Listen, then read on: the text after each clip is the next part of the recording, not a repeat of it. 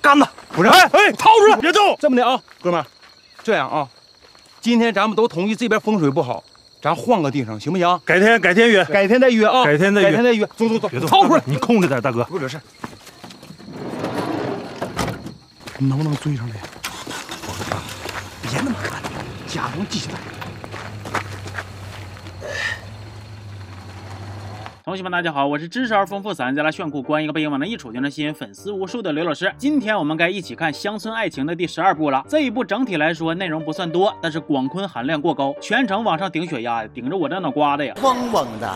所以接下来呢，站着的同学坐好，坐着的同学扶好，吃饭的同学吃好喝好，没吃饭的同学先准备好，准备好啥呢？准备好即将被活活气饱。史诗级巨作《乡村爱情》第十二部，又名《被嫌弃的老冤种的一生》，送给大家。我们还是先说青年派英雄啊。上回说到刘一水生病了，为了不耽误杜小双，就将二人即将萌芽的感情给扼杀了。幸运的是，一水的手术很顺利，不过俩人的感情呢，多少沾了点覆水难收啊。一水跟谢小梅虽然已经离婚了，但是小梅得知一水生病之后，还是主动来照顾。那杜小双夹在中间，想吃醋又没有啥资格吃醋，就导致三个人的关系变得越发紧张。完了，在上一部里，大个的象牙山在逃富二代的身份不是已经曝光了吗？作为导演兼演员的大个，在这一部里边戏份直线上升啊，正式从保安变成了山庄的一把手，而且还找着了一个新的明恋对象，就是大拿狗场新来的女员工，平时负责直播卖狗的小爽。要说这个大个儿那是真虎啊！当上老板之后，他就想搞一个这个奖罚机制，结果被奖励的人李总，你干啥呢？赏罚机制嘛，你看这小伙工作态度多认真呢。不是这个人，他不是咱们山庄的人。啊！快来，快来！而被罚的那个呢？你知道他爸谁不？他知道我爸是谁不？在山庄给我提人呢。哎，知道起来，只多不少，你被开除了，请吧。哎，啊，没长心呢，还乐呢啊啊！你俩谁没长心呢？他爸欠咱山庄钱，他打工还饥荒的，你把钱给人家，人能不乐吗？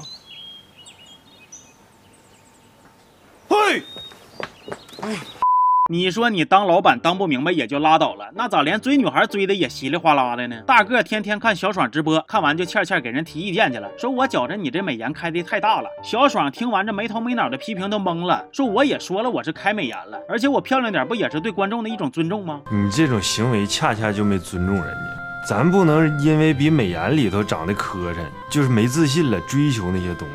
咱宁可要真实的磕碜，也不能要虚伪的漂亮。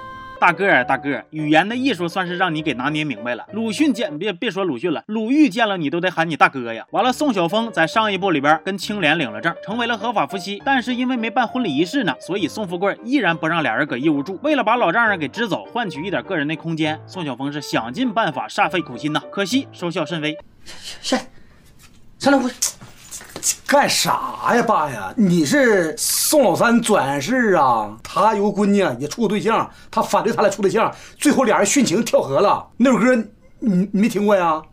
提起那宋老三，两口子卖大烟，一辈子无有儿，所生个女婵娟呐、姑娘啊，今年已十八岁呀、什么三不删？你才整没用的，三不三的你？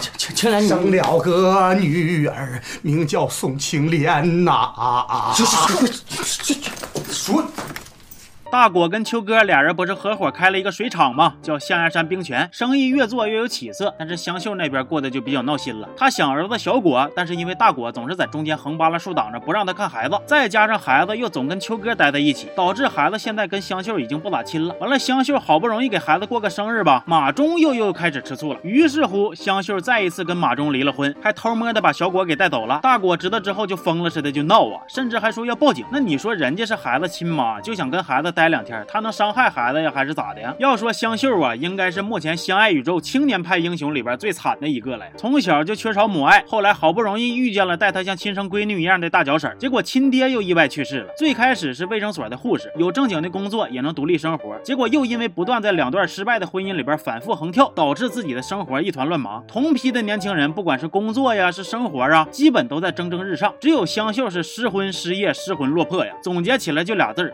唏嘘呀。而而之前婚姻生活一直相对稳定的玉田和刘英，这一步也终于遇着点不稳定因素了。刘英在花圃的销售运营方面那是相当有道，又是线上直播，又是拉群搞活动啥的，花圃在他的维护之下，生意是越来越好。结果就吸引了一个年轻有为的有钱小迷弟儿，小迷弟儿开始老往花圃跑，一来呢就买一堆花，甚至还给刘英买衣服。这一来二去的，就给这个赵四儿两口子整心慌了，寻思这不行啊，那好女怕缠郎啊，咱得出手了呀。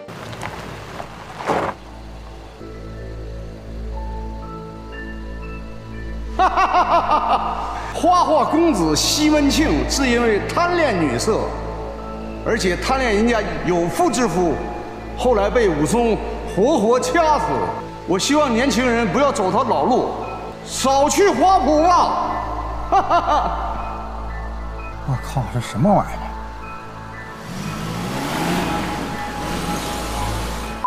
除了这些主力军以外，二线青年派英雄们的感情纠葛也是相当的精彩。清明因为豆腐厂工作的原因，跟燕南俩人长期分居，感情出现了裂痕，最终走向了离婚。方正依然是跟魔怔似的纠缠李银平，还有大个他爹的司机郑宇也喜欢李银平，而李银平夹在中间，那是浑身难受啊。完了，象牙山村新开了一个淘宝服务站，来了三个义务帮忙的大学生，其中一个女孩相中了山庄的张忠维，但是张忠维喜欢杜小双，还有一个男孩相中了黄世友的女儿黄一枝，但是一枝喜欢的又是刘。刘一水，这关系的复杂程度那是不输红楼，气死还珠啊！不过开头我也说了，这一步最上头的还得是咱广坤叔。接下来呢，咱们就重点唠他。说小萌从国外学成归来，谢广坤为了展现自己对儿媳妇的重视，就安排了一个乐队在村口是敲锣打鼓啊。结果小萌回来之后，先跟永强一起去医院看一水去了，这谢广坤就不乐意了呀。紧接着小萌说豆腐厂晚上要开 party，谢广坤去了之后就叭叭一顿讲话呀，说哎呀，本来想在我家举办这个 party，但是考虑到人多，就在豆腐厂办的。反正豆豆腐厂也是我家的。小萌以前走街串巷卖豆腐，吃了不少苦，后来嫁到了我们谢氏家族，才有了今天。这都是我的功劳嘛。那么接下来啊，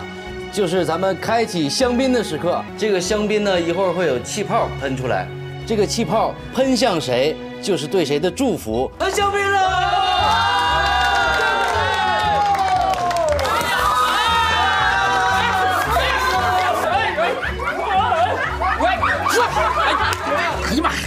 停停停！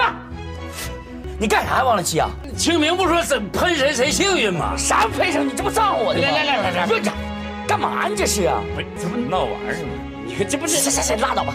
完了，谢广坤在教育孩子这一块也是非常之混蛋呢，对亲孙子孙女惯的都没边了。而面对领养来的腾飞，他就跟对待阶级敌人似的，饭也不让好好吃，老撺掇腾飞去干活，甚至连学都不想让腾飞上了。大小伙子，这怎么干活这么费劲呢？这活没能怎么地，瞅你那身上造。爷，我那边要上课呢。上午是不是上数学？数学你上它有什么用啊？才打十六分啊！下午语文你再去。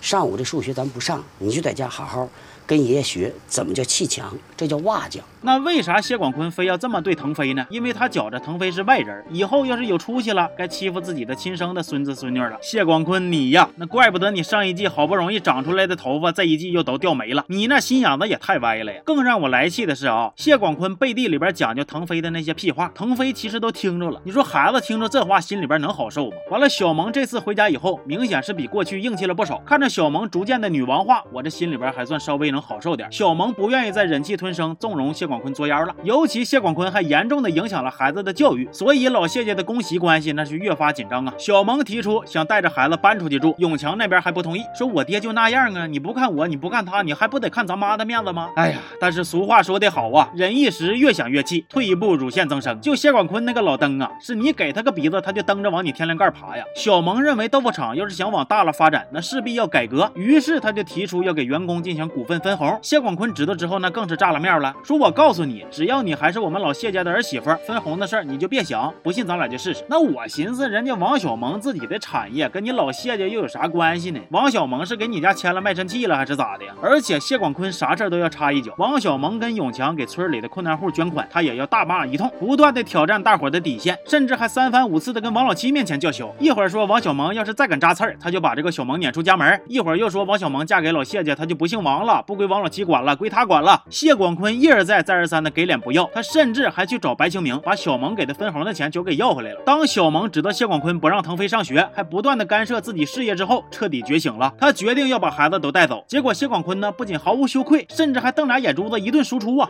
王萌，你胆儿有点太大了。做事有点太过分了。你这叫目中无人，目空一切。你为什么背着我你改制了？完了，你给大家还发钱，发钱你发的还挺多，特别白清明，你为什么给发十万块钱？凭什么呀？过日子就这么过吗？有多少钱加入你往外这么倒腾吗？不都得倒腾穷了吗？再说我同意没有啊？没经过我同意你就这么做，你胆儿也太大了。钱是我挣的，我有权利支配。那我也告诉你，这家我说了算，你没有权利支配。接着，在几个人的拉扯之中，谢广坤把王小蒙的头都给磕破了。小蒙委屈到了极点，哭着跑回娘家。说到这儿呢，我就不得不骂几句谢永强啊！你瞅你挺大个坨子杵一边，你是一季比一季胖啊！这老些年了，看着自己的亲爹犯浑，那咋就一点都帮不上忙呢？你是死人呐？啊！你爹都耍出花来了，你连个屁都不敢放，就知道搁中间搅浑水和稀泥呀！你问你爹到底想咋的？俺们家姑娘差啥？他可整这样？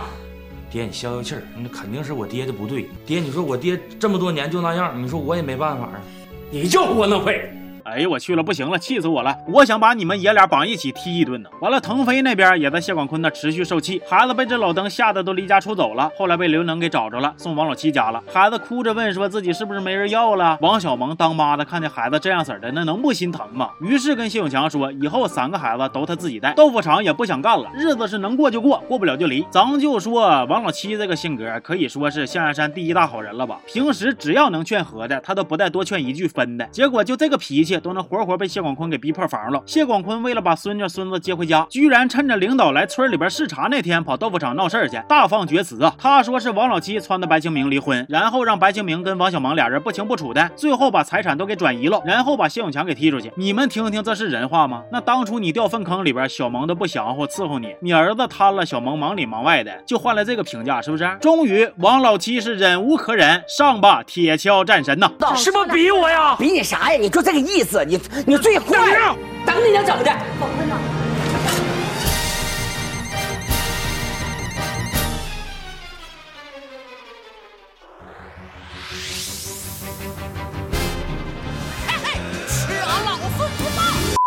我舒服了，谢谢齐大爷，你就是传说中的金刚不坏，宝桥不老啊。不过很可惜呀、这种由内而外的舒爽只是短暂的。相爱宇宙的规矩大家都知道，那就是每季一到结尾，谢广坤就会按照惯例来洗白，比我的生物钟还准呢。在经历了诸多闹剧之后，老天给了谢广坤一个将功补过的机会，他帮小萌豆腐厂抓到了一个破坏排污系统的内鬼。老七说，遇见事儿了，真愿意无条件往上冲的人才是真的家人。而谢广坤也借坡下驴，跟大家道了歉，还承诺说以后不会再作了。但是你信吗？哎，反反正我是不信。而象牙山的其他英雄们也都在自己的生活中往前或大或小的迈了一步。大个跟小爽的关系开始往好的方向发展了。宋晓峰跟宋青莲也正式办了一个热闹温馨的婚礼。刘英的那个有钱小迷弟之所以如此热情，其实是因为英子长得像他亲妈。最后人家认了刘能当干爹，还投资给英子建了一个花圃。英子也从此走上了事业女性的道路。其实，在这一部里，赵刘两家呢还有一个小插曲，就是赵四被杀猪盘骗了一大笔钱，着急上火的就病倒了。刘能想到了一个机将法，他把赵兰娜的姓改成了刘，成功把四哥给重新激活了。所以在这一部里呢，能哥多了一个儿子，还接回家一个孙女，或成最大赢家。还有王木星那个败家子，他前脚被狐朋狗友给忽悠，开了一个用船倒腾煤的传媒公司，结果不出意料的破了产，后脚又为了翻，这这段这段话这段话大舌头配不了。